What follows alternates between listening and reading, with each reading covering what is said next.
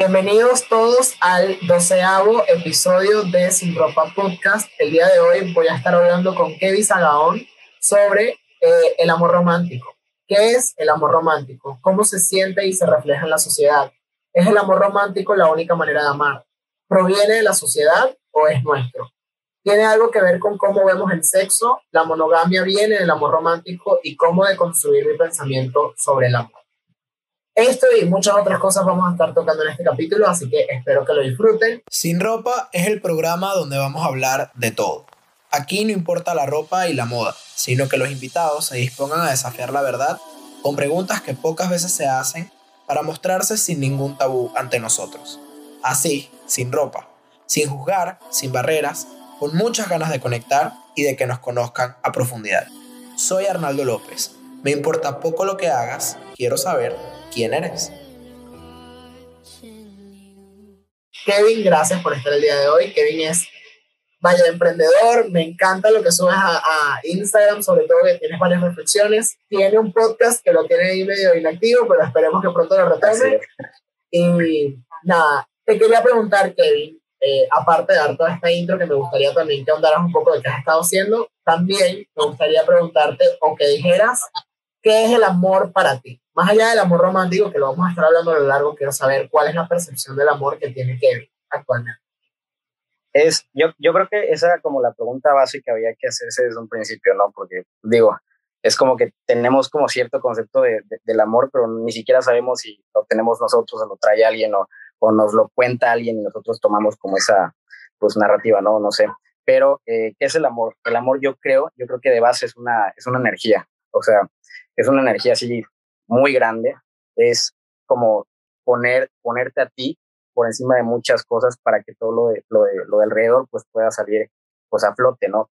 Eh, yo lo veo como una energía, no lo veo como algo obligatorio, no lo veo como algo que te haga sacrificar cosas, no lo veo como algo que te pese, lo veo como algo que simplemente es, o sea, digo, suena como que muy medio fumado, pero a mí me gusta mucho el concepto este de que el amor es energía y, obviamente pues la energía pues es algo intangible, ¿no? ¿Cómo puedes, eh, cómo puedes relacionar el amor con algo físico? Sí, estoy consciente de que el amor pues se puede sentir, podemos pensar en cosas relacionadas al amor o algo así, pero más que nada yo creo que para mí es una, es una energía, es una energía muy grande que puede mover bastantes cosas y que no necesariamente en ese proceso tienes que a huevo sufrir, o sea, no es como, o al menos es como yo lo veo, no es como que tengas que sacrificar cosas en todo lo que conlleva el amor como muchas personas creen hacerlo y, creen saberlo, ¿no?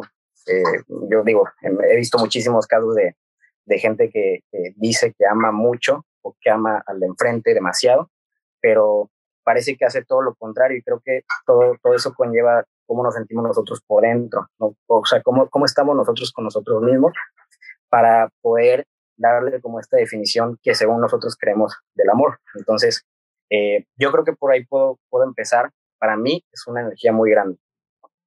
Eh, estoy de acuerdo contigo, o sea, prácticamente en, todo lo que dices. Eh, más allá del amor, yo también siento que, que todos somos energía, ¿no? O sea, como, o sea, como seres completos somos energía. Por eso también puedo creer en la resurrección, como puedo creer en que puedes reencarnar en otra cosa. O sea, creo que como somos energía nos podemos convertir eventualmente cuando dejemos de existir en este plano en cualquier otra cosa. Sin embargo, también trato de ser un poco de ciencia, o sea, me gusta, no me gusta como descartar una cosa por validar otra, sino que bueno, que puedo escuchar todas las opiniones y creo que para mí todas son posibles, no me tengo que cerrar solamente a una. Para mí el amor yo lo describiría como libertad.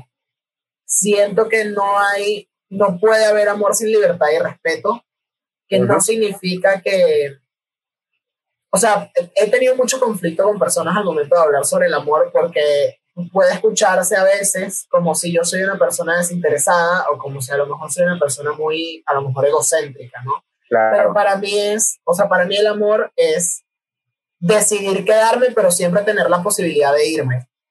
¿Sabes? O sea, yo decido quedarme aquí, pero no porque estoy obligado, no porque solamente te quiero, porque creo que también el amor se compone de muchas otras cosas. O sea, el amor es una decisión y es una responsabilidad. Tener esa, esa capacidad de todos los días querer a lo mejor darle a una persona cariño, afecto, tiempo, dinero, porque a pesar de que a lo mejor no lo veamos así, pues claro que el amor es una inversión, estás decidiendo gastar tu tiempo y tu dinero en muchas cosas con una persona. Entonces, para mí es esa decisión de querer hacerlo contigo, pero siempre tener la opción de poder irme cuando yo ya siento que yo aquí no pertenezco. Que no significa que no voy a luchar por, pero simplemente saber de que eso también es sano. Y una de las cosas que vi leyendo de información para hablar sobre el capítulo era que el amor no tiene que ser un felices por siempre, el amor es hasta donde dure el amor, ¿no? O sea, ahí es donde entra el romanticismo, ¿no? Exacto, exactamente. Investigando sobre, el, sobre el amor romántico, ¿qué conseguiste? ¿Con qué dirías tú, tu conclusión de lo que has leído, que antes de entrar al episodio, qué es el amor romántico para ti? El amor, el amor romántico para mí es algo que yo creo que erróneamente conceptualizamos, ¿no? Te digo, obviamente tiene mucho que ver todo lo que hemos vivido desde que nacimos, obviamente, cómo nos van educando, eh, qué es lo que nos meten en la cabeza y qué, cuáles son nuestras experiencias, eh, acorde a todo lo que nosotros vivimos pues en familia, con, con, tu primer novia tal vez, ¿no? Entonces empezamos como nosotros a crear esta, pues este concepto de, del amor, ¿no? Eh, mágico, ¿no? Mágico, o este muy bonito, que, que todo es color de rosa, que es sacrificio, eh, que si quieres a la persona tienes que soportar bastantes cosas porque pues, pues la amas, ¿no? O sea, la amas, entonces tienes que soportar algunas cosas, ¿no? A pesar de que quizás eh, todo eso que estás soportando no te agrade del todo, tú dices y tú te mientes a ti mismo que tal vez puede ser que es amor, aunque bueno, no te mientes a ti mismo porque en ese momento tú lo ves como una realidad, ¿no? Puedes decir, eh, yo, yo, estoy, yo estoy consciente de que amor es sobrepasar muchísimas cosas, aunque eso me, me, esté lastimando en algún momento o me hiera o, ni siquiera esté a gusto con, con eso, ¿no?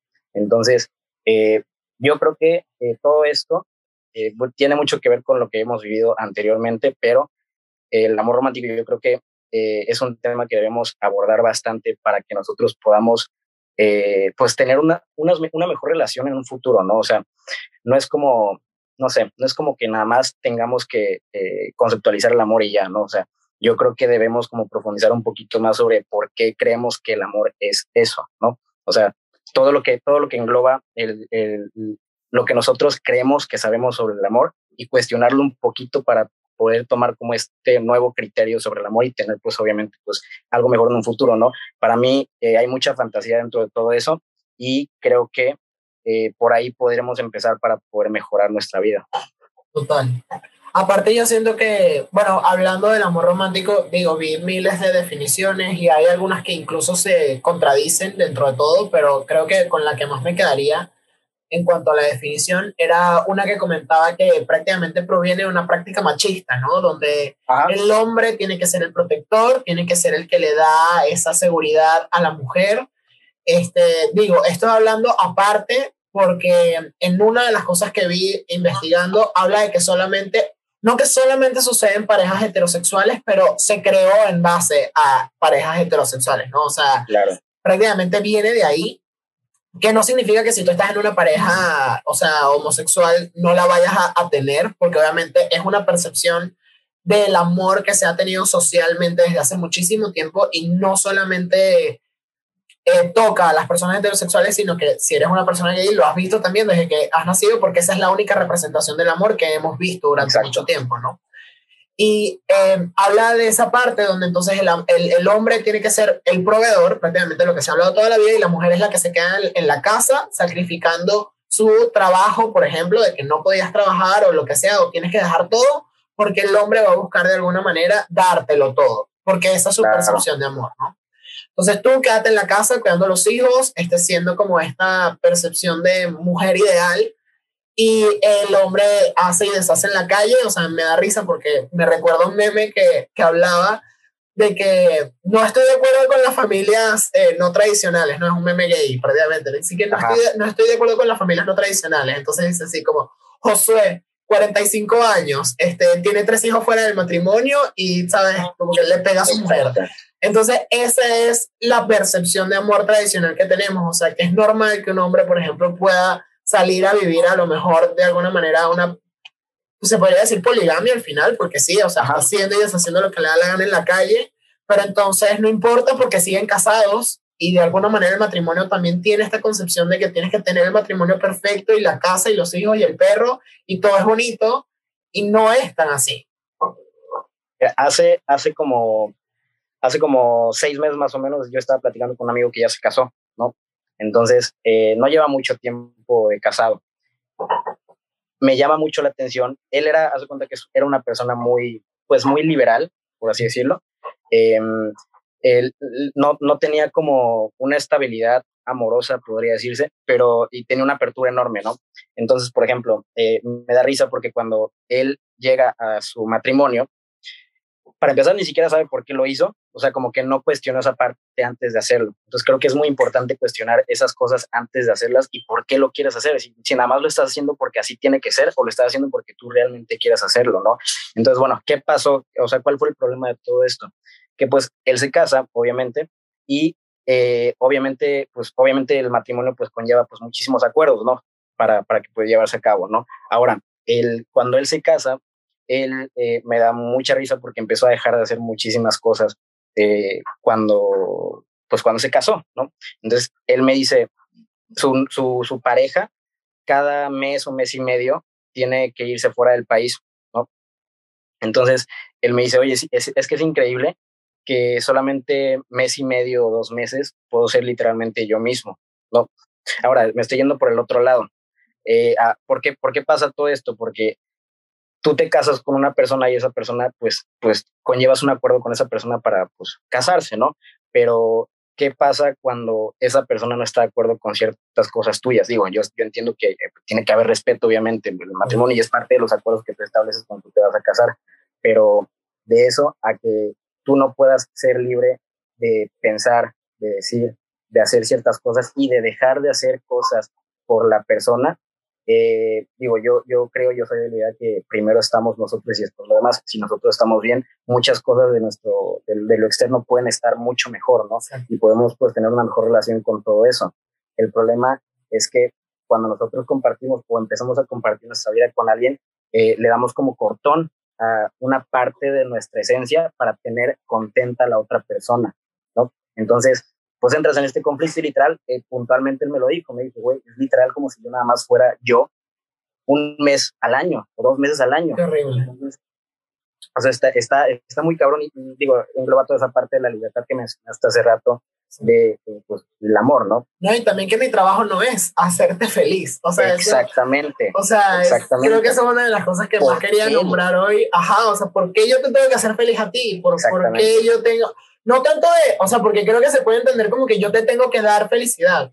No, no, no, no, no se vea solamente eso, que también, obviamente también. No yo no puedo, ¿sabes? No puedo estar constantemente en este estado de felicidad y serotonina y dopamina. Y, ¿sabes? Eso es un cóctel químico horrible que lo han comparado con la cocaína. O sea, claro. Y, y, está bien que suceda, porque creo que a todos en algún momento nos gusta que nos halaguen, que nos mantengan contentos, ok, pero eso no puede ser un estado constante porque si no te aburres. Eso sucede mucho. Parejas que viven en palagosas, así que viven diciéndote muchísimas vainas, y al final se cansan de siempre estar en ese estado, porque ese no puede ser el estado continuo de la materia, digamos, del problema, ¿no? Entonces, no es nada más de que yo nunca voy a ser capaz de hacerte feliz siempre todos los días, porque es una, o sea, es una mirada súper irrealista de lo que sería el amor o sería cualquier tipo de relación. Sea, ni con tu mejor amigo tú puedes estar siempre feliz. es, imposible. Eh, aparte de eso, está el tema de que yo no puedo, yo no estoy para, para encajar en todo lo que tú me pidas. O sea, yo soy un, un, ente diferente a ti, soy un individuo y voy a tener mis pensamientos diferentes. Y también creo que cuando se da en una relación, obviamente es porque tienen cosas muy en común, o sea, de base hay mucha gente que dice que los opuestos se atraen y yo no estoy totalmente de acuerdo con esa teoría necesariamente. yo, yo, tampoco. Sino que siento que al final, o sea, es como dicen, eh, no, es que eh, tal persona se busca puro, esta mujer se busca puro hombre que eh, monta el cuerno. Es como, ok, ajá, pero ¿por qué? O sea, de alguna manera ella tiene que tener algún valor, esta persona tiene que tener algún valor donde eso se valide. O sea, ella no puede pensar tan diferente a lo que está haciendo su pareja porque si no, no estuviesen juntos. O sea, hay valores que se comparten o me alejo. Entonces, por mucho que tú estés de desacuerdo a lo mejor a, a una vista social de lo que es, realmente en el fondo, ¿por qué no puedes deconstruir esa idea? Y es porque la tienes en la cabeza, aunque no la hagas, ¿no? O sea, aunque no sea yo quien esté montando el cuerno, dentro de mi cultura y mis valores, siempre fue normal que el hombre hiciera esto, ¿no? Entonces, para mí, en realidad lo que atraigo siempre es ese tipo de hombre, es este tipo de relación, porque yo internamente la acepto, a pesar de que yo diga de la boca para afuera que no. Porque también es, es como una dualidad muy grande de que lo que la sociedad dice que está mal, pero lo que en realidad he visto toda mi vida. O sea, al final es una realidad también, ¿no? Y que también se creó. Entonces, vemos casos como que Romeo y Julieta, por ejemplo, es el, el exponente de amor de nuestra generación, porque te lo están dando desde que estás en primaria, o sea, es la primera, literalmente la primera obra de amor que te enseñan es Romeo y Julieta para bebés, o sea, es para, para chiquitos, ¿me entiendes? En vez de enseñarte el principito, que creo que es más importante. Pero, em, ¿sabes? Como que te enseñan un Romeo y Julieta, que es este tipo que prácticamente se intenta matar, al final está desmayado, la mujer termina matándose por el hombre, el hombre se despierta, ve que la mujer se murió y va y se muere. O sea, se suicida por el otro. Entonces, creamos este concepto desde pequeños de la única manera de amar es muriendo de amor. Exactamente. ¿No? Y, y, y luego dicen que para siempre, ¿no? Ajá, y es como, se amaron hasta, hasta, ¿sabes? Hasta la eternidad. ¿Pero por, por qué? O sea, las cosas no siempre son así. Digo que no es que no sucedan, creo que también esa realidad la crees cuando las dos personas creen en esa realidad, ¿no? Sí. Pero ¿cuánto daño te haces? En el proceso. Yo, yo he escuchado también, eh, por ejemplo, y también digo porque lo, lo he visto, eh, cuando me dicen amigas mías, digo, yo, digo, digo como ya sabes, eh, yo escribo muchas cosas y me, me, gusta mucho como escribir lo que digo, ¿no? Y no sé por qué soy, me considero como esa persona que, que le gusta escuchar a la otra persona, ¿no? Me, me, me gusta mucho escuchar a la gente. Y digo, obviamente pues no, no, soy, no soy quien para, para decir qué hacer, obviamente, pero yo creo que a veces el, simplemente el hecho de que tú te, te, apertures a escuchar a alguien más es como que ayudas a la otra persona como a sacar como eso de, ah, la madre, lo quería sacarlo, gracias, ¿no? Entonces, eh, digo, esa parte me, me gusta mucho, eh, pues me gusta mucho, me gusta mucho hacerlo, ¿no? Y he tenido como, digamos, eh, pues la suerte de que bastantes personas han aperturado mucho conmigo ¿no? y me cuentan muchas cosas personales. Eh, personas muy cercanas o gente de Instagram que ni siquiera conozco o algo así. Entonces, eh, me he dado mucho cuenta con muchas personas, mujeres, obviamente, que siempre me dicen, no me lo han dicho muchas veces, pero sí me lo han dicho, no sé, unas 10 veces, unas 10 veces más o menos, ¿no? Me dicen, no, no entiendo por qué siempre me pasa lo mismo. ¿ok? Y por qué siempre llega a mí el mismo tipo de persona, ¿no? No, como que no he, o sea, intento, terminan una relación y terminas muy lastimado y todo, ¿no? Y de repente tú dices, ok, esa es la última vez que me vuelve a pasar, de aquí para adelante, pues todo muy bonito, ¿no? Y por X o Y razón, terminas cayendo y terminas como atrayendo al mismo tipo de persona que tú en su momento soportaste o, que te lastimó, que te hizo X o Y, ¿no? Entonces, eh, tú te empiezas a preguntar, bueno, ¿qué onda? O sea, el problema soy yo, o sea, o, qué? O sea, que de hecho, pues yo creo que en parte el problema igual somos nosotros, ¿no? O sea, que, que también estamos nosotros para volver a caer otra vez en lo mismo, ¿no? ¿Y, y, y qué tanto aprendí de, de esa experiencia? Exactamente. Y entonces, eh, en, uno se empieza como a dar latigazos en la espalda a uno mismo de que pues estamos mal, que no sé qué, y de, en parte sí, y reconocemos que estamos mal, pero no hacemos nada por mejorar, ¿no? Para que lo próximo que llega a nuestra vida sea quizás algo un poco mejor. Entonces... No, un poco mejor no, mejor. Mejor, mejor. Esa es la idea, esa es la idea, ir, ir, ir en mejora constante, ¿no? Pero no queremos dar como, como tal vez ese pasito que nos puede ayudar a, a, a entablar mejores relaciones en un futuro, ¿no? Ahora, tiene muchísimo que ver eh, yo digo, me pasó a mí también en lo personal, yo digo, hace, ya tiene como tres años que, que no tengo una pareja formal, pero en su momento sí, sí, toda la gente me lo, me lo decía, ¿no? Me decía, güey, es que buscas como el mismo patrón de, de personas, ¿no? Sí, y, y, es, algo, es algo que si alguien no te lo dice, si alguien no te lo menciona, es como que tú no lo ves, o sea, tú piensas que es normal, que vas por un camino normal. Y tú piensas que es una persona diferente, o sea, tú piensas Exactamente. Que, tú estás, que tú estás buscando otra cosa, ¿no? Exactamente, tú piensas que quizás es una persona diferente, pero porque tú lo estás viendo con ojos vendados o con ojos de amor o no sé qué, pero hasta que alguien externo que ve que ve tu punto y el otro punto de manera más objetiva, te pueden, pues obviamente, dar una, una, una opinión más fría, una opinión más analítica, ¿no? Y es ahí cuando te dicen, bueno, a mí en lo personal, dicen, güey, o sea, buscas el mismo patrón de, de, de, personas, ¿qué onda? Así, así, así, y te pones a analizar y te das cuenta y dices, madre, sí es cierto, güey. O sea, siempre es igual, o sea, la misma, el mismo tipo de persona que le gusta tal cosa, que hace tal cosa, que tiene problemas familiares, que tiene, este, o sea, que busca, digo, digo, está de más decir que pues eh, todos tenemos problemas en, en, nuestra vida personal, ¿no? Digo, eh, obviamente en, en, todo mundo, en las mejores familias pasa, ¿no? Pero eh, a lo que voy es de que siempre buscas o siempre buscamos como ese mismo patrón que nos hace caer en el mismo círculo vicioso y, y salir de ahí pues está, está muy difícil hasta que no, o no vas a terapia o hasta que algo, alguna persona de manera más objetiva te lo empieza a, a, puntualizar, ya es como te das cuenta tú que estás, estás, estás haciendo algo mal porque siempre vuelves a caer en lo mismo. No, ¿no? y aparte ese concepto, o sea, creo que o sea, cuestionarte cosas es algo súper importante en general, sí. creo que por esa parte nace el podcast, o sea, empezarte a preguntar cosas, ¿no? Como de verdad por qué hacemos, por qué tenemos estos patrones o por qué pensamos estas cosas y no había tocado el amor hasta hoy, ¿no? Y siempre he sido, yo siempre he sido don preguntón, o sea, a mí me encanta hacer preguntas que la mayoría de la gente no te haría, o sea, y creo que también por eso yo he tenido los amigos que tengo. Claro. Porque para mí hay mucha gente que cree que las preguntas son un ataque, que yo te voy a juzgar por la manera en cómo me vas a responder, cuando en realidad las preguntas para mí son una manera, primero, de conectar, para empezar. Y aparte de conectar, siento que es una manera de, de, de conocer construir. otros puntos. De, sí, exacto, construir. Vamos, quiero entender de qué manera también ves la vida, porque a lo mejor algo de lo que tú haces me podría servir en mi vida también. O sea, de alguna manera puedo, puedo empezar a aprender de otras personas y de otros puntos de vista para poder eh, pues salir adelante y, y aplicarlo a, a lo mejor cosas que me parezcan buenas a mi vida, ¿no?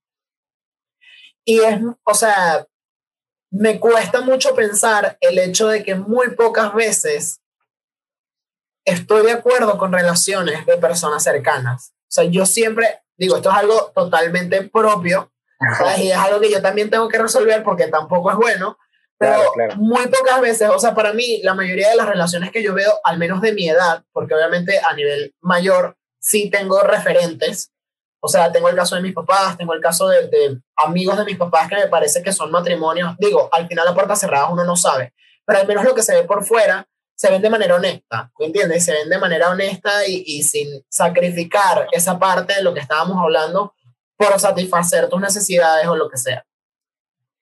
Y yo decía, no puede ser que yo en nadie de mi edad vea una relación que yo la pueda tomar como referencia precisamente porque siento que todos están cayendo en los mismos errores de creer en estos patrones que, que, han sido establecidos, ¿no? De que... Claro. Y siento que algo, creo que es lo peor que, que he visto, es ver el potencial de la persona en vez de ver a la persona por cómo es. Así Eso es. es fatal y, y, es algo que cuesta mucho porque aparte como esa etapa de, de, del enamoramiento, que es como le llaman, como esa primera etapa donde es el cóctel de químicos, donde yo siento que yo soy capaz de todo, soy omnipotente porque tengo el amor de esta persona. Dura como Te casas con la, con la idealización, ¿no? Sí, sí. Entonces, es, ese, esa etapa, imagínate, dura entre nueve meses a dos años. O sea, tú puedes durar en esa etapa donde tú no estás viendo la realidad hasta dos años. Y quizá más. O sea, habrán casos donde a lo mejor es más largo. Ah, pero es el promedio. Yo creo que a veces menos. También. Entonces, imagínate llegar a ese punto donde hay, hay una frase que en realidad no he visto la serie, pero sé que la frase de ahí es de Bose, de Jack ah, Horseman, ya va, espérate, Jack Horseman, algo. Bojack Horseman se llama. Ah, Bojack Horseman, la Ajá, serie, la del caballo. serie, sí. Ajá. Que dice que todas, o sea, todas las red flags parecen banderas si utilizas unos lentes rojos. Pues sí. O sea, no le ves el color porque obviamente los lentes que estás utilizando la, o la realidad que estás viendo es una realidad de enamoramiento. O sea, yo no sí, puedo ver una bandera roja si yo ya estoy enamorado. Si yo ya entré a esa etapa, yo ya no hay manera en que vea las alertas que se me presentan. Entonces empiezo a idealizar a esa persona, empiezo a verla por como quiero yo que sea y por el potencial que esta persona me puede dar, a lo que me puede dar aquí y ahora, ¿no? ¿Qué me puede brindar esta persona? Me puede ayudar en mi vida a a lo mejor alcanzar mis metas, que no es su obligación, simplemente a acompañarme en ese proceso, ¿no? A hacer mi vida a lo mejor no de una manera más ligera, pero de alguna forma a aportarme conocimiento, valor, cariño, lo que sea, y de, y de esa manera quedarte, ¿no? A diferencia de cuando yo estoy viendo todo este potencial y me enamoro desde ese ideal de lo que vamos a poder llegar a hacer en un año. En un año todos vas a poder estar casando, pero are you though? o sea, ¿es, ¿es en serio que vas a llegar ahí?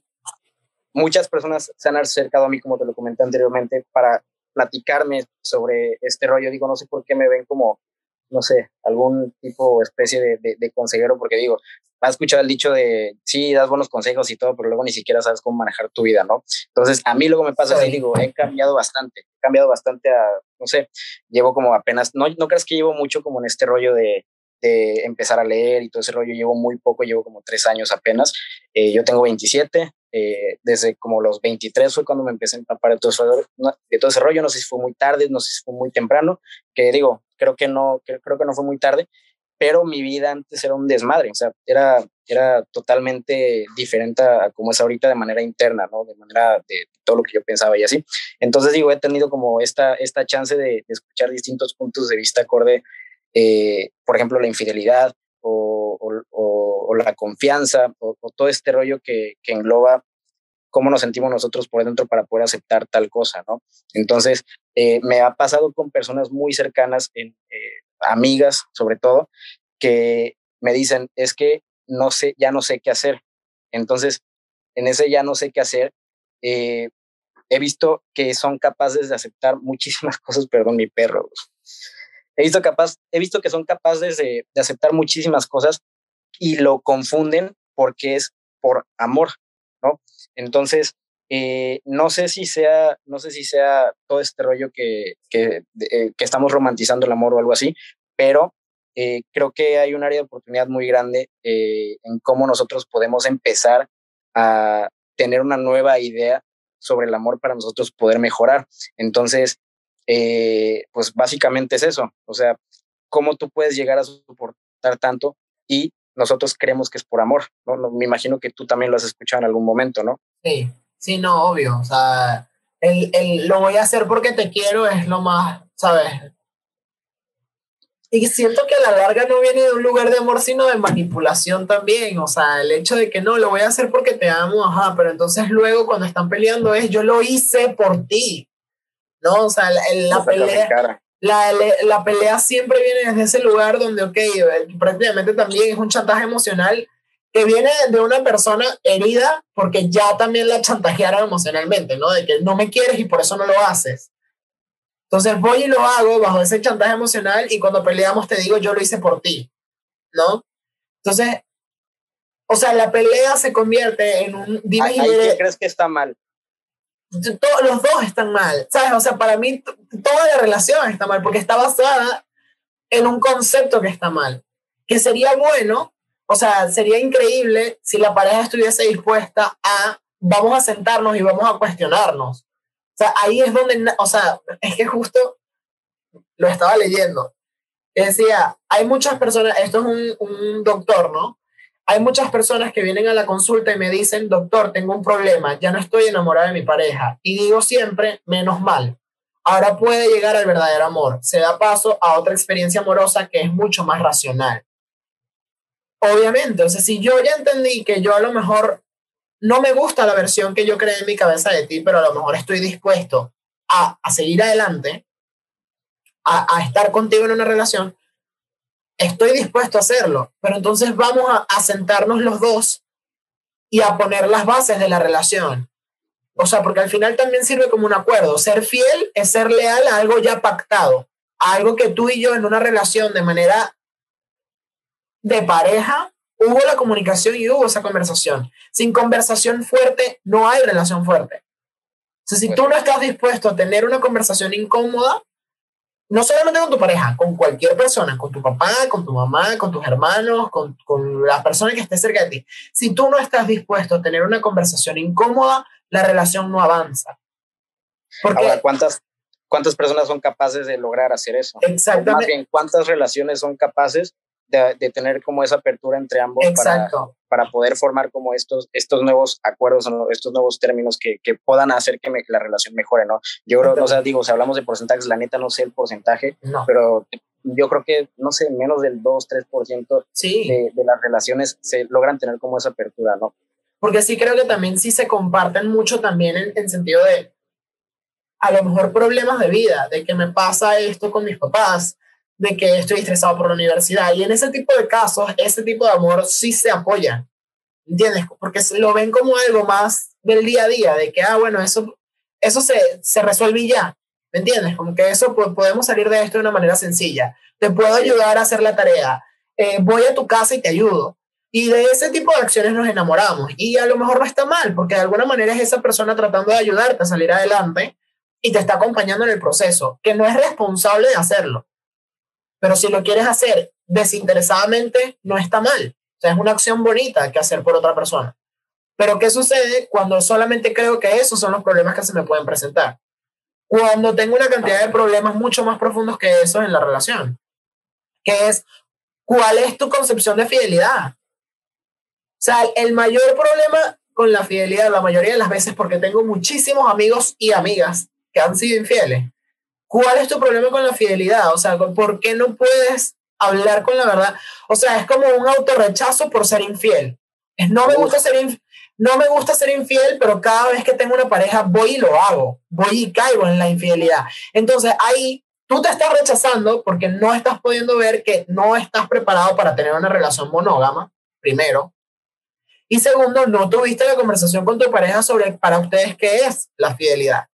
Porque ¿qué? el matrimonio en el papel puede decir misa, pero conocemos, conozco muchas parejas que se han salido de su fidelidad porque saben que ser monógamo, por ejemplo, en una relación a distancia muchas veces es muy difícil. porque también es cierto que placer y amor no es lo mismo. O sea, placer y sexo, placer y relación no es necesariamente igual. Ahorita estaba viendo, te la recomiendo si no la has visto y a todas las personas que nos estén escuchando, vean Sex Life o Sexo Vida. Ah, me la han recomendado bastante. En Netflix, porque sí te crean mucho estas preguntas de, ¿soy monógamo? ¿Soy polígamo? O sea, ¿hasta dónde llega mi fidelidad? ¿Hasta dónde no? Y, y la persona, o sea, como el personaje principal, es una persona que empieza a fantasear sobre una relación que tuvo anteriormente antes de estar casada y tener hijos. Esta mujer. ¿Crees que ambas son válidas? Claro que sí. Claro que sí. ¿Por qué creo que son válidas? Porque placer no es igual a amor. No te va a dar lo mismo. O sea, creer que una sola persona va a ser capaz de darte placer, estabilidad económica, eh, cariño, hijos, casa, relación, trabajo, que me ayude siempre, que sea el esposo perfecto, eso no va a ser siempre. No siempre vas a encontrar lo mismo en esa persona. Y fantasear, o sea, justamente leí el tweet de un amigo que decía así como que acaba de, de desbloquear como una inseguridad más en mí que mi pareja empiece a fantasear con otra persona. Porque tu pareja no puede fantasear con otra persona. Claro, claro. Malo sería el, la red flag, y ahí es donde quiero que piensen, es ¿por qué mi pareja no me puede ser directa con qué cosas fantasea?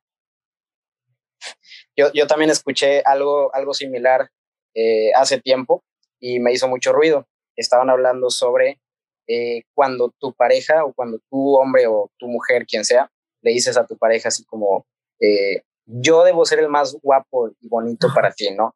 Es como, eh, si tú pones eso en juicio o, pones a cuestionarte esa parte, es como de, o sea, digo, nosotros elegimos a la pareja con quien queremos compartir nuestro tiempo, ¿no? Pero siendo realistas, eso no significa que yo sea la persona más guapa del mundo y, yo debo de ser la única persona en la cual mi, mi novia o mi esposa deba poner los ojos, ¿no? Digo, es totalmente normal, creo yo que es totalmente normal que, que alguien se nos haga atractivo. Y es también totalmente normal reconocer que no somos la persona más bonita del mundo, ¿no? Y no tenemos por qué serlo, o sea, digo, eh, y, y, todo eso eh, es, es cuando, por ejemplo, pues lo que te estaba comentando, ¿no? Tú dices, o metemos como esta fantasía dentro de la relación para lograr tener como esa autoridad dentro y ser los únicos en la vida de esa persona y ser el centro de, del planeta de esa y persona. Y aparte encajar O sea, aparte de todo eso, encajar en la percepción de pareja perfecta que nos ha dicho la sociedad, porque si no entro en esa concepción, yo rechazo a mi pareja o yo rechazo el tipo de relación que tengo, ¿no? Porque tengo el ideal de que solamente puede haber un solo tipo de pareja y un solo tipo de relación y un solo tipo de fidelidad. Y de ahí en fuera, si me salgo de esa línea, entro en rechazo conmigo. O sea, no solamente con mi pareja, sino conmigo, de por qué estoy entrando aquí cuando esto no es lo que he aprendido por toda mi vida, cuando el mensaje ha sido totalmente diferente. Entonces siento que no me lo merezco, siento que merezco más, siento que merezco que tú dejes de hacer cosas para complacerme a mí, porque eso es lo que hace mi amiga con su novio, ¿no? Eh, yo creo, yo creo que el día en que tú empieces a dejar de hacer cosas para hacer sentir amada a la otra persona, puta, ahí yo creo que se empieza a perder prácticamente todo o la gran parte de, de la relación. O sea, eso, es lo que estamos platicando en un principio. ¿Por qué tiene que ser sacrificio? ¿Por, qué tenemos que sacrificar parte de nosotros? Que creo que, imagínate, imagínate si, si, por ejemplo, no sé, si tú fueras totalmente tú mismo, si tuvieras toda la confianza de decirle lo que sea al de enfrente, en este caso tu pareja, ya sea hombre o mujer, eh, y esa, y esa otra persona también tuviera y se sintiera con la misma confianza de ser totalmente eh, abierta contigo, ¿no? Imagínate yo creo que hasta durarían más las relaciones, digo, no, no sé si mucho o poco, no sé cuántos años más o algo así, el, digo, el, promedio, me imagino que este, ya has leído por ahí que también el, pues la tasa de divorcio cada vez crece más, ¿no? No, ya es más del 60% de los matrimonios, o sea. Exacto. Y, hoy en día, y eso es otra cosa, hoy en día estar divorciado es la norma, pero no lo queremos reconocer. O sea, la estadística no miente. ¿Me entiendes? Pero seguimos, seguimos decidiendo creer que podemos tener un matrimonio perfecto. Cuando ya se demostró que el divorcio es la norma, ¿no? O sea, hay mayor cantidad de personas divorciadas que personas felizmente casadas. Exactamente, exactamente. Ah, ¿Crees que, por ejemplo, eh, digo, hablando, hablando de promedios o de porcentajes o algo así, ¿crees que hay un porcentaje alto de las personas que llegan a los 60 o a los 70 años que dicen, puta, estoy enamorado de, de, mi, de mi esposa en ese momento. ¿Crees que el porcentaje sea alto o sea bajo? Estoy 100% seguro que es muy bajo. Es muy bajo, ¿verdad? Pero, digo, es una suposición muy fuerte de hacer, pero yo diría que es bajo porque no estamos acostumbrados a hacer preguntas. O sea, mi problema viene primero de que no me cuestiono y segundo, me siento juzgado cuando me cuestionan, ¿no?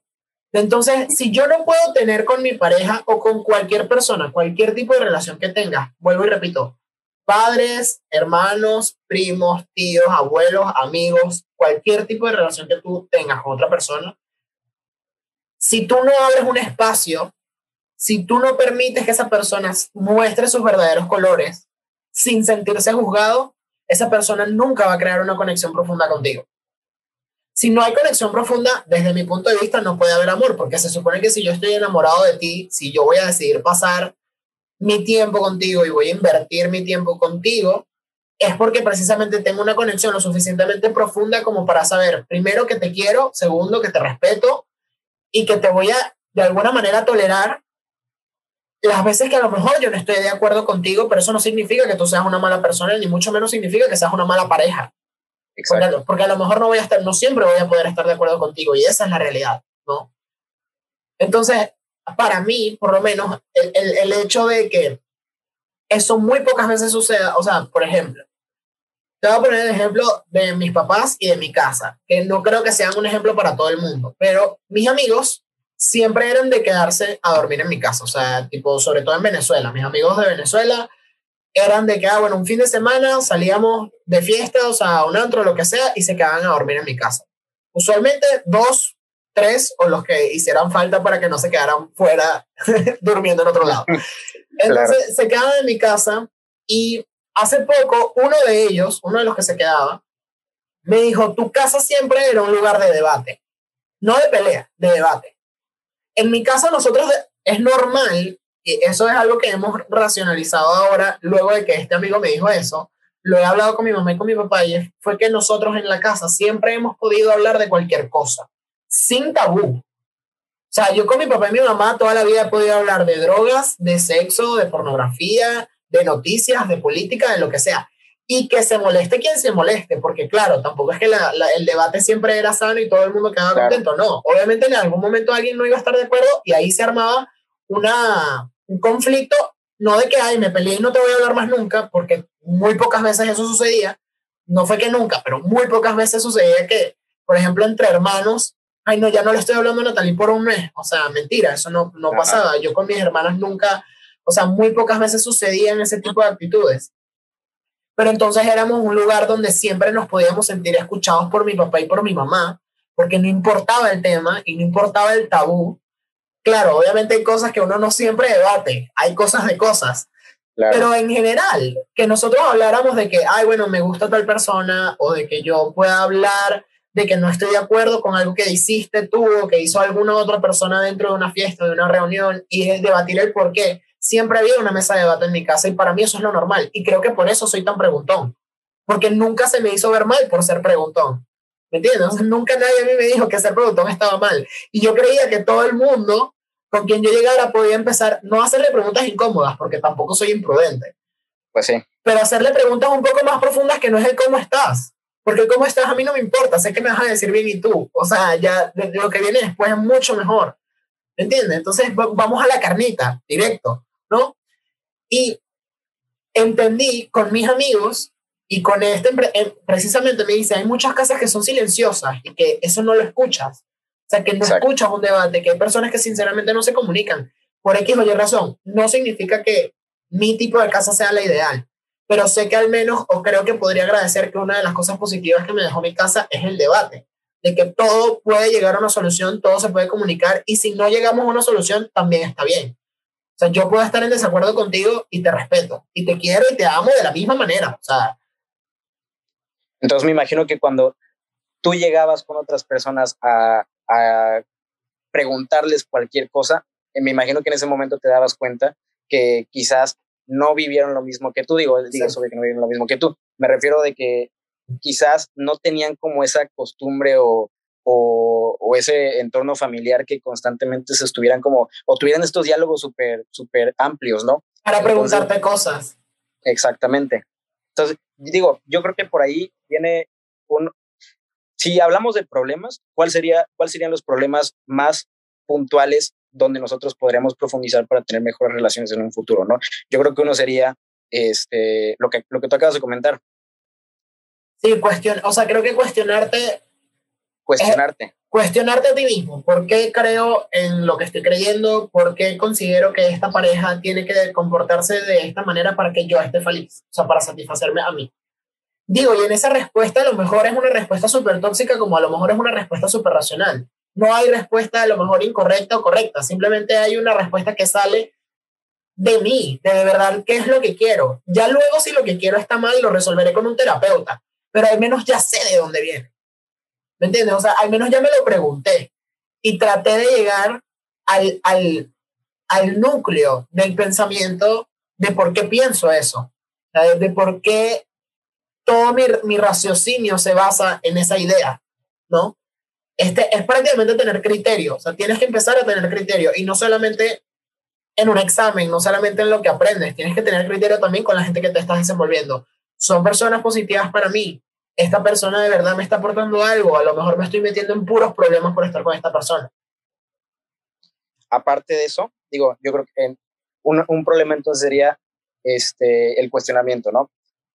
hacer como esta, esta costumbre para que nosotros cuestionemos más sobre lo que hacemos, para ver si nada más lo hacemos en automático o realmente lo estamos haciendo con toda la conciencia del mundo, ¿no? Si nosotros yo creo que ponemos un poco más en práctica eso, que bueno, cómo ponerlo en práctica ya es otro tema, pero bueno, eh, poniéndolo en práctica yo creo que sí podríamos mejorar esa parte. La otra parte también sería cómo estamos nosotros en todo el, todo el tema que engloba la autoestima, ¿no? Que también nos sentimos con nosotros mismos para permitir, que también nosotros nos sentimos con nosotros mismos para sacrificar, que también nos sentimos con nosotros mismos para poner límites, ¿no? Entonces, otro problema. y ser, ser responsables, creo que ahí cabe mucho. Claro. Tener responsabilidad, o sea, ser consciente de por qué pienso esto, o sea, por qué pienso lo que sea, te hace hacerte responsable por las acciones que vienen después.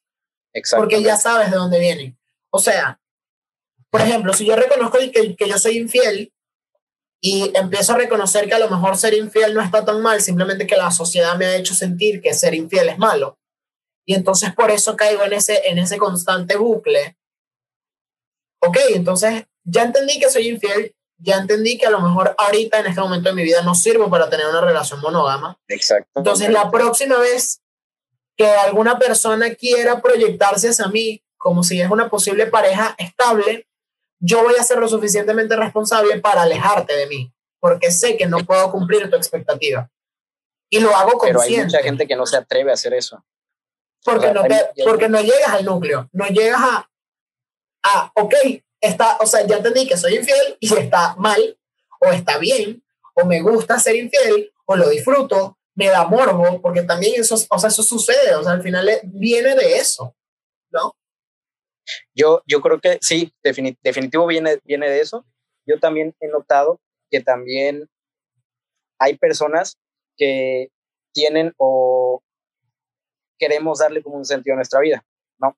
Entonces, ese darle sentido a nuestra vida, pues viene de distintas maneras, ¿no?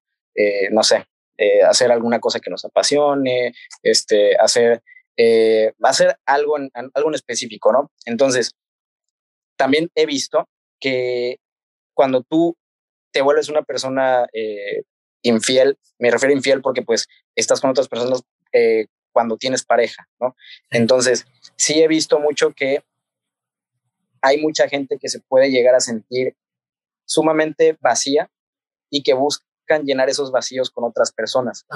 Entonces, en ese inter te llevas entre los pies a muchas otras personas que están compartiendo la vida contigo, ¿no? Digo, si estás con alguien, yo creo que lo menos que puede hacer es ofrecerle un poco de respeto, ¿no?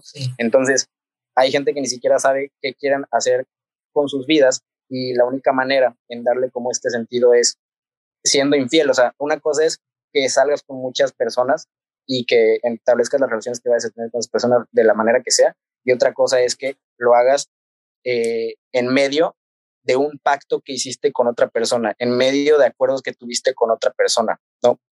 ¿O qué opinas tú?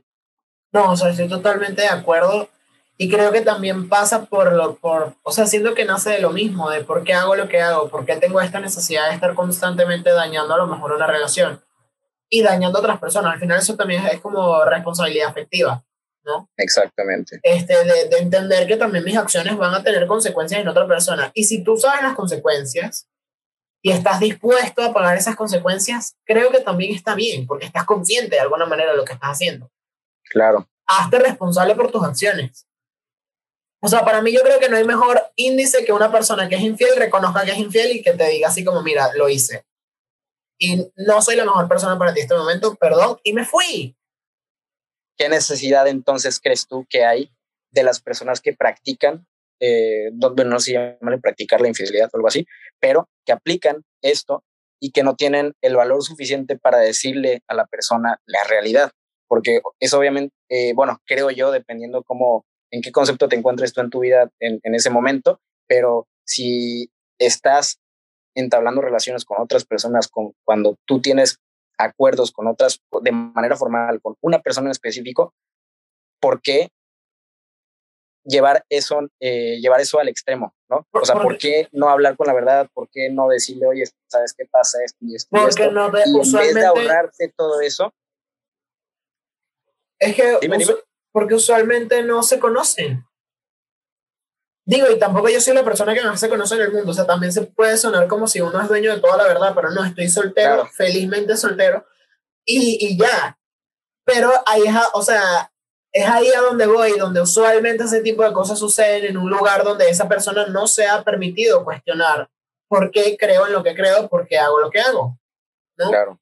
Entonces, ¿por qué caigo en este patrón de siempre repetir lo mismo? Por ejemplo, te voy a poner un ejemplo mío para que no crean que Ronaldo aquí está dando consejos y que nunca le ha pasado nada.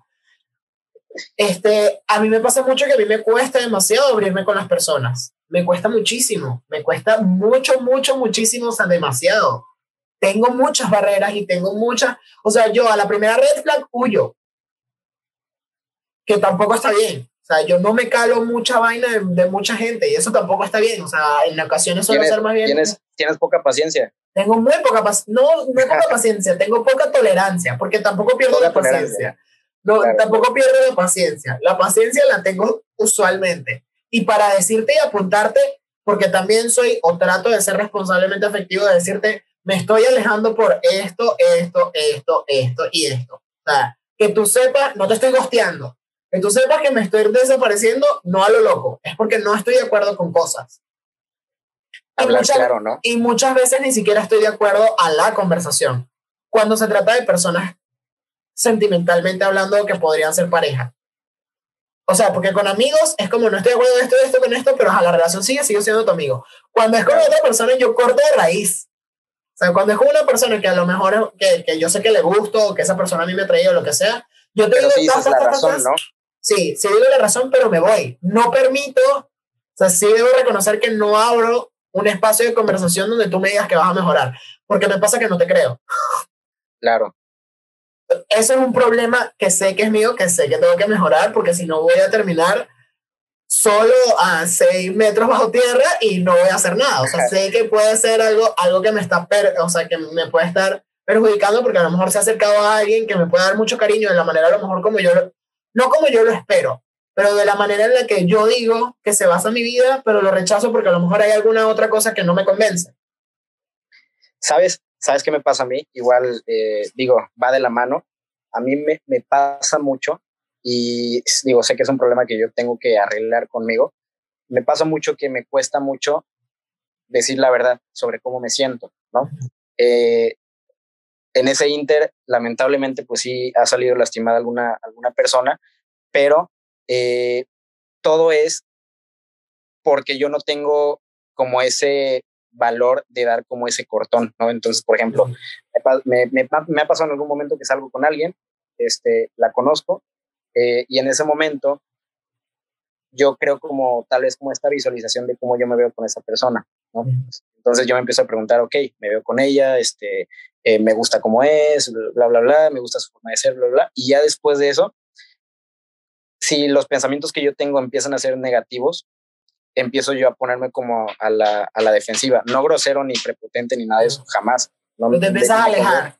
Exactamente, y no digo la razón. Entonces, en ese no decir la razón, pues obviamente la otra persona se queda así como de chale, ¿qué onda? Y, se empieza como a mal viajar y, y, digo, yo también he estado en ese lugar de que te quedas con esa incertidumbre de qué onda, qué estará pasando, qué estoy haciendo yo mal. Sí, exacto.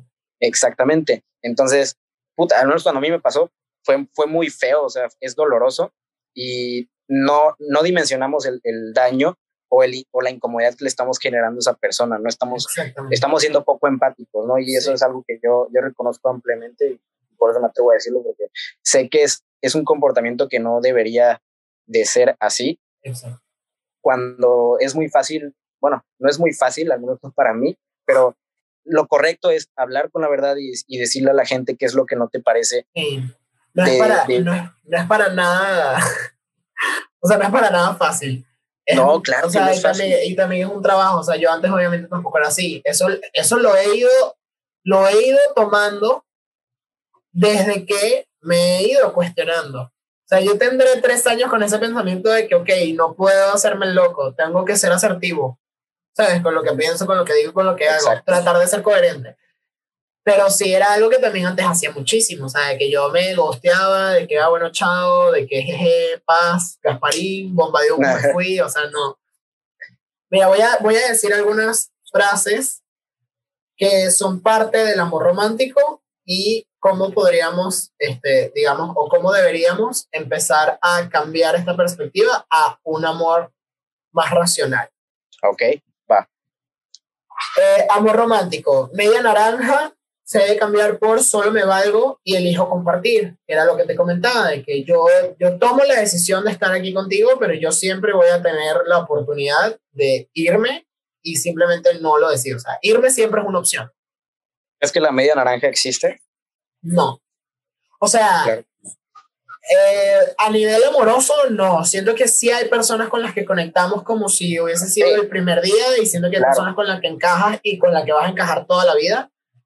Pero no, no siento que, por lo menos desde un punto de vista, al menos amoroso, de relación en pareja, pues, felices por siempre, encontrar mi media naranja, no. sí creo que puede existir alguna persona a lo mejor que en algún momento puede ser una relación amorosa, pero que luego se convierte en otra cosa y esa persona siempre va a ser un lugar seguro para ti. Creo que también forma parte de amor y creo que también forma parte de una media naranja como bien establecida de que yo siempre vuelvo a ti, no porque quiera una relación amorosa contigo, sino porque te tengo la confianza, te tengo el cariño, eh, me siento seguro contigo, etcétera. Siento que ese tipo de cosas sí pueden suceder, pero no como tal en modo media naranja. Sí, yo, yo una vez escuché una frase que, que estaban hablando de la, de la media naranja, ¿no? Y decía, eh, todo mundo está, o la mayor parte de las personas buscan a su media naranja. Lo que no entendemos es quién, o lo que no entiendo, dice esa persona, lo que no entiendo es quién los partió a la mitad, ¿no? Entonces es como, como si buscáramos una parte de nosotros en alguien más, ¿no? Como escudar nuestra felicidad en alguien más. O sea, eh, esperar a que algo o alguien allá afuera nos haga felices, ¿no? O nos haga eh, mejores. O nos haga mejores, claro. Cuando yo creo que eso es trabajo 100% de nosotros. O sea, es, un trabajo individual, pero es un trabajo completamente, es un trabajo completamente individual. O sea, no es como que le tenemos que echar la responsabilidad total a la otra persona al de enfrente de, oye, tú como estás conmigo, tú me tienes que hacer feliz a mí y yo te tengo que hacer feliz a ti. O sea, eh, o sea, es totalmente, no sé, o sea, yo creo que no debería de ser así. No, para nada. Estoy totalmente de acuerdo. Aquí ¿Cuál es la otra?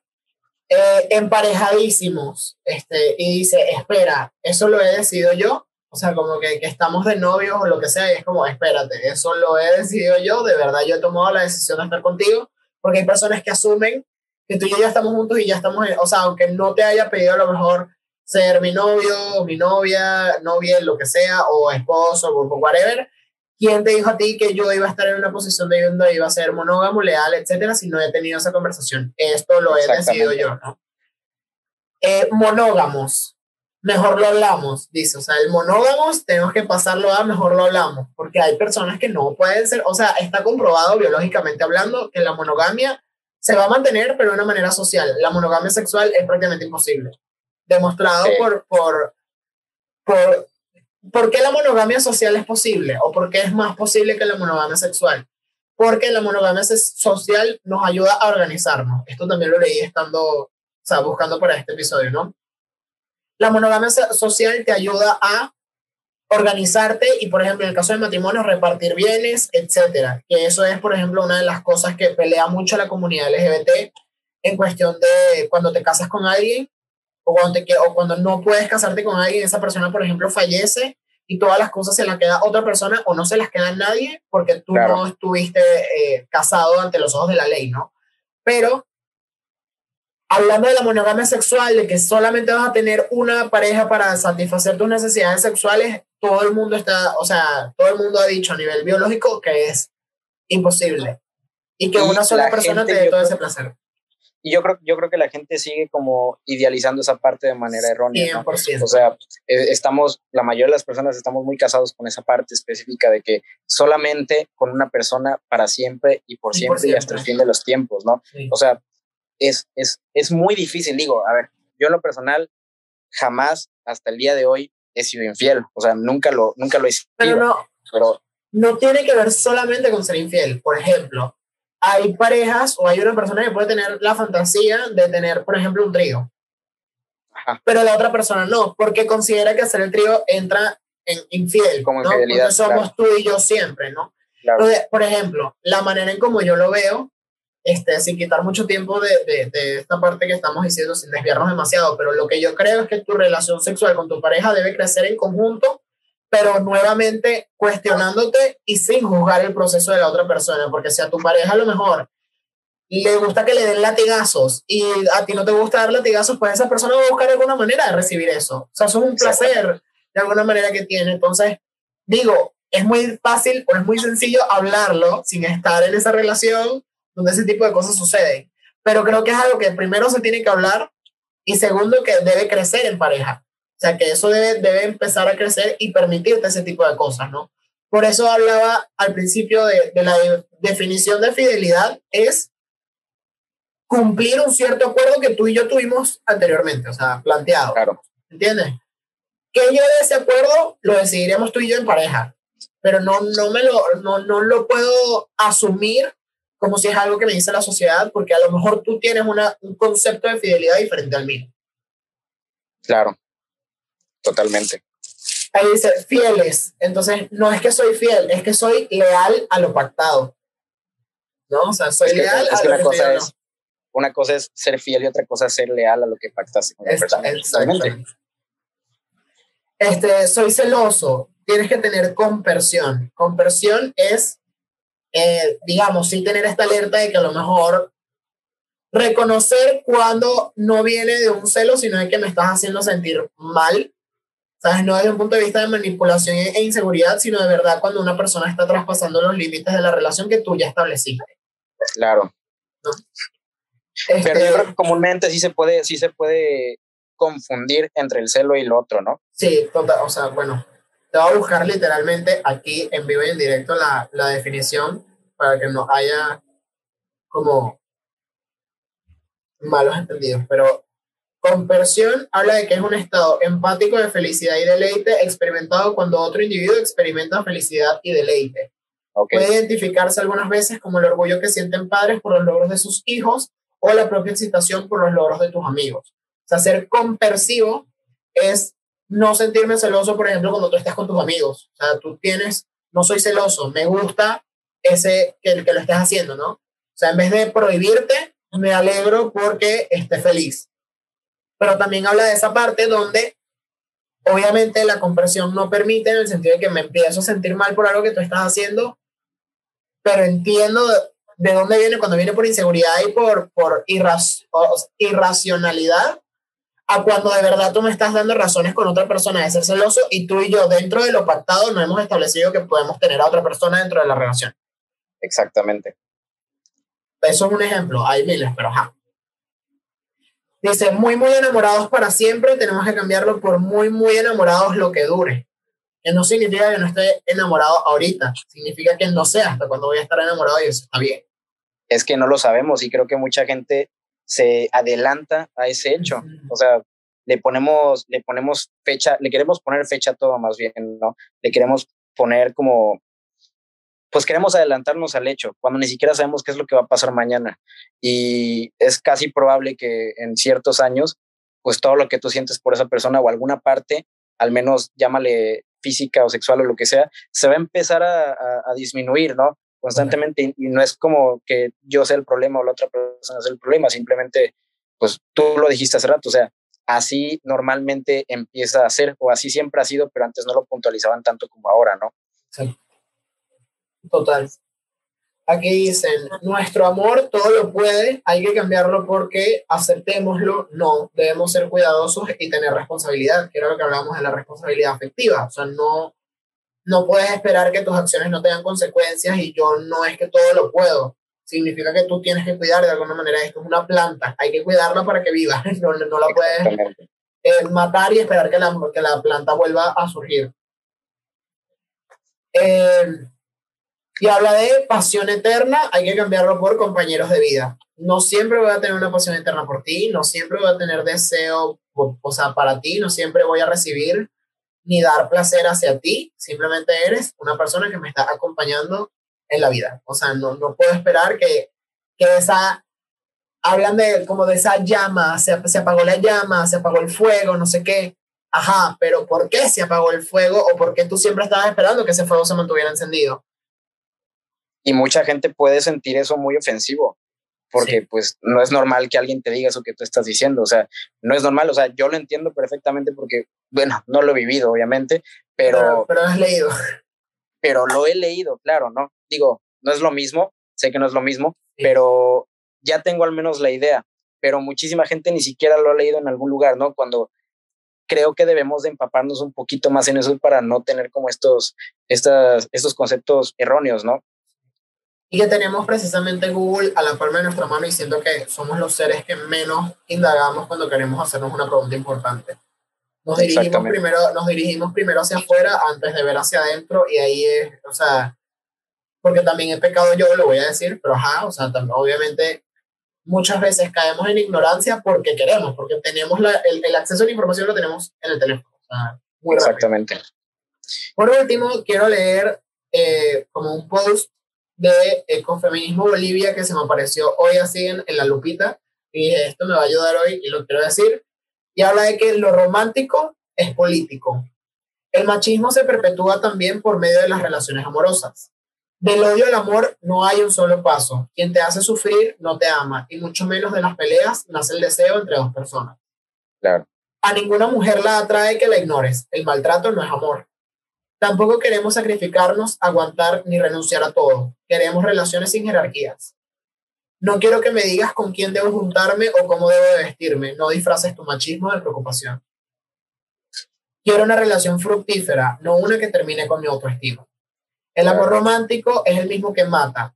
Los feminicidios no se dan en realidades alternas y mucho menos son perpetuados por monstruos. Muchas mujeres víctimas de feminicidio creían que habían encontrado el amor de su vida. Y precisamente de ahí es de donde nace que te prometo la luna, el sol y las estrellas y luego una persona totalmente diferente. Te pinté un escenario, te pinté pajaritos en el aire, dijeran en Venezuela.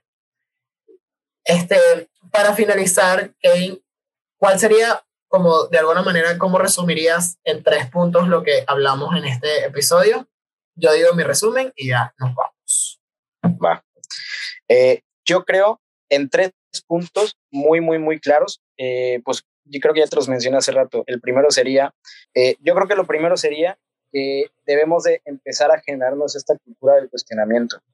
Si no llegamos a empezar o no, o no, logramos poner como esas semillitas dentro de nosotros mismos para empezar como eh, a, preguntarnos qué es lo que estamos haciendo con nuestras vidas eh, para que eso pueda mejorar nuestro entorno amoroso en, algún futuro, yo creo que posiblemente no vayamos a prosperar en muchos, en muchos de, los, de los casos en los que nosotros nos encontremos, ¿no? Entonces, creo que por ahí debemos de empezar. Ahora, cuestionarse, pues hay muchísimas formas de hacerlo, ¿no?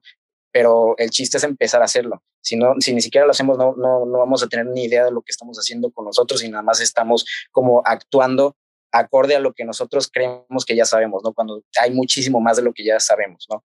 Esa es una. La segunda, yo creo que sería mejorar nuestra autoestima para poder mejorar también en ese entorno, ¿no? Mejorar nuestro, nuestra autoestima conlleva chingadazos, o sea, es, es difícil, es, es muy difícil quitarse la máscara ante el mundo para mostrarle qué es lo que somos, qué, cuál es nuestra esencia, cuáles son nuestros ideales, qué es lo que pensamos, qué es lo que nos gusta y todo eso es muy difícil, pero el día que nosotros lo hacemos y no tenemos miedo de enseñárselo al de enfrente, esa persona de enfrente de cajón ya va a saber cómo somos nosotros, ¿no? Eh, sin máscaras, sin ropa, como le dice tu podcast. Eh, entonces, eh, así, yo creo que así vamos a entablar muchísimo mejor relaciones en un futuro, ¿no? Y no vamos a caer eh, o no vamos a hacer que la otra persona idealice una persona de nosotros que no somos, ¿no? Cuando ya desde un inicio le estamos mostrando quiénes somos y hacia dónde vamos, ¿no? Y la última, yo creo que el concepto, el concepto del amor como tal, deberíamos de aperturarlo más, el concepto del amor. Es decir, eh, yo creo que el amor, como lo dijimos en un principio, es algo que cae y se expande.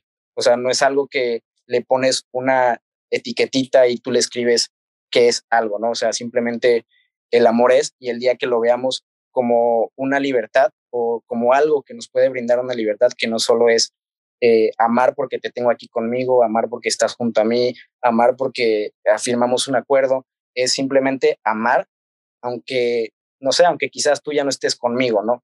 que eso también es otra parte súper difícil, ¿no? O sea, decimos, decimos que sabemos amar, pero amamos nada más cuando la persona está ahí con nosotros, ¿no? Amamos cuando la persona hace tal cosa por nosotros, amamos cuando la persona eh, demuestra algo hacia nosotros, ¿no? Pero no tenemos el valor de amar de lejitos, no tenemos el valor de amar aunque la otra persona esté con alguien más, no tenemos el valor de amar aunque esa persona no piense como nosotros, no tenemos el valor de amar aunque esa persona no nos demuestre que nos quiere o, algo así, ¿no? Entonces, el día que veamos el amor como libertad, yo creo que podría mejorar bastante, bastante, bastante nuestro entorno amoroso en algún futuro, ¿no? No sé qué opinas tú. Ah, no, estoy, o sea, 100% de acuerdo con lo que dijiste ahorita. Eh, también creo que es importante, o sea, mi resumen de este episodio sería obviamente cuestionarte como siempre, se los digo a la mayoría de las personas que me escuchan, que tienen que empezar a, hacerte preguntas para, para conocerte mejor, o sea, ni siquiera es por, por tener una mejor relación con tus papás o con tu pareja o con quien sea, es simplemente para conocerte y tener una mejor relación contigo. Es un regalo que te das a ti mismo. Literalmente, el, mayor regalo de amor propio que te puedes dar es tener conversaciones incómodas contigo. este, una de las cosas, antes de irnos, que me dio mucha curiosidad, fue que puse la cajita de preguntas en Instagram de para ti qué es el amor romántico. Porque hubo muchas personas que respondieron que sabían lo que era. Entonces les puse, ok, entonces ¿qué es? o sea, si sabes qué es, dime, quiero que me digas qué es. Y muchas personas me dijeron esta parte de la idea que tiene la gente del amor idealizada como historia de película, de por Felices por Siempre, Disney, etcétera, ¿no? Que sí es, pero también me resonó y creo que es momento también de hacer la aclaratoria antes de irnos, que dice... Como la comercial, ¿no? Sí, pero dice, no sé, pero me lo imagino como una vaina melosa e intensa. O sea, como algo cursi, necesariamente que yo todos los días esté lleno de flores y de regalos. Pues sí puede entrar en el concepto de amor romántico de alguna manera porque siempre esperas eso a lo mejor de una pareja, ese tipo de detalles. Claro. Pero es mucho más profundo que ser empalagoso. Es mucho más profundo porque viene desde ese punto de vista donde de alguna manera quiero que encajes en el concepto de quien yo quiero que seas para mí y no realmente quiero que seas tú para que estés conmigo. Exactamente. O sea, ahí, ahí creo que hay un juego de palabras muy importantes porque a lo mejor no es algo empalagoso, cursi o lo que sea, o muy meloso, pero también pueden encajar en ese tipo de, de amor eh, romántico, que no está mal necesariamente. Considero que yo no lo practico de esa manera, considero que hay muchas maneras de ver el amor también, no es algo que podamos nunca hemos podido definir a ciencia cierta lo que es el amor. Sí, pero em, pues creo que no es la manera más sana, o por lo menos si todo el mundo lo ha experimentado y ya vemos que hay fallas, entonces vamos a ver en dónde lo podemos mejorar. Este, y a pesar de que vemos dónde están nuestras fallas, aún así no, no tenemos como el valor suficiente para tratar de mejorarlo, ¿no? Seguimos cayendo siempre en lo mismo y seguimos yéndonos por el mismo camino que siempre hemos conocido y no nos atrevemos a ver más allá. Y que, siempre, y que siempre termina saliendo mal. Exactamente. Y por más que sale mal y sale mal y sale mal y sale mal, tú lo vuelves a repetir porque incluso hasta te vuelves como dependiente de esa sensación, ¿no? O sea, ya, ya, ya te vuelves hasta como adicto. Eh, exacto, adicto al, no sé, al, rechazo, a, los malos tratos o algo así, inconscientemente, ¿no? Incluso. Pero creo que, creo que ah, mejorando esa parte podemos podemos como pues tomar un mejor criterio sobre todo lo que es el amor para mejorar, ¿no? Total. Kevin, gracias por estar aquí. Eres una persona demasiado chévere para hablar.